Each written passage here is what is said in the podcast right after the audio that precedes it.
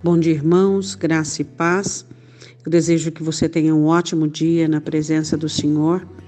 Nós sabemos que os dias estão abreviados e que as, as semanas estão passando muito rápido. E nós estamos perto da volta do Salvador Jesus Cristo. E damos graças e rendemos o nome do Senhor toda a honra, toda a glória e todo o louvor. Sabemos que o nosso Deus é aquele que enviou para nós o Espírito Santo para habitar dentro do nosso coração, para nos ajudar, nos habilitar, nos capacitar a vivermos nessa terra de uma maneira onde a honra e a glória do Senhor seja determinante e estabelecida sobre a nossa vida. Vamos ler uma palavra nesta manhã para nossa meditação no dia de hoje sobre as obras de Deus sobre o seu povo. O Senhor estava falando aqui sobre o amor dele para com Israel. Mesmo depois de Israel ter deixado o Senhor, o Senhor coloca diante dele os feitos e as obras. Vamos meditar. Oséias capítulo 11, versículo de número 3. Todavia, eu ensinei a andar a Efraim, tomando-os pelos seus braços, mas não entenderam que eu os curava. É interessante como eu e você também fomos ensinados a andar neste mundo e nesta vida. É muito fácil nós andarmos nos montes, não é mesmo? Mas também não deixa de ser perigoso. Quantas pessoas já se perderam em sua caminhada nos montes, nos bons momentos de sua vida? Esqueceram do amor e da misericórdia de Deus. Esqueceram da ação de graças, que é como incenso que sobe em aroma suave, como um perfume diante das narinas do Senhor, onde ali é conservado a nossa bênção e a nossa estadia nos montes.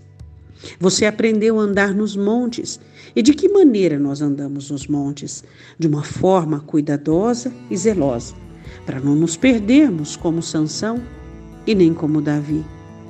Quando andamos nos vales, entendemos que ele é a nossa rosa de Saron e o nosso lírio, que ele é a nossa fonte em meio dos vales. Quando a tristeza e o abatimento está tão perto, nós percebemos que mais perto do que o sofrimento consegue o Senhor estar dentro de nós. Ele nos ensinou a andar nos desertos da vida, onde nós não podíamos contar com a água, com a sombra, mas podíamos contar com Ele, que sempre esteve presente dentro e fora de nós. Ele diz assim: Eu ensinei a andar em Efraim.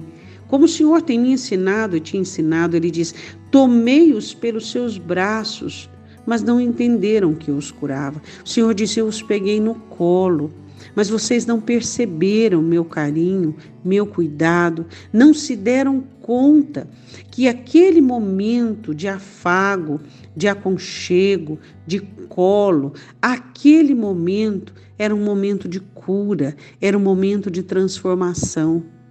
Quantos de nós não temos aproveitado as oportunidades dos colos que o Senhor nos oferece, dos braços onde o Senhor nos coloca ali para nos apacentar, para nos curar, para nos abençoar, para ser conosco. E então, assim como Israel, alguns de nós não damos conta. Quem sabe você está vivendo um momento assim, o momento de andar no deserto, ou no vale, ou no monte, e neste momento o Senhor oferece os braços dele para você, para ali você descansar, os ombros dele, para ali você ser carregado, e aquele momento é o momento de cura. É o momento onde o amor do Senhor penetra na área mais intrínseca, mais profunda da sua alma. E este amor é aquele amor que vai curar você da solidão, da rejeição, da amargura. Deixe o Senhor te tomar nos braços, te pegar no colo e consiga perceber a ação deste cuidado e deste amor de Deus sobre a sua vida, trazendo a cura e o milagre para a sua alma. Oremos. Nós te damos graças, porque a nossa jornada não tem sido feita apenas de, de, de bons terrenos, não. A nossa jornada, às vezes, percorremos caminhos, percorremos lugares que os nossos pés precisam estar calçados com o teu evangelho, com a tua palavra. E o Senhor tem nos ensinado a andar de cabeça ereta, com pés firmes, calçados, totalmente dominados pelo poder da tua palavra. Temos sido recebidos de braços abertos pelo Senhor, temos sido cuidados pelos teus braços, pelo teu amor e pela tua misericórdia. O teu aconchego tem sido a razão da nossa sustentabilidade.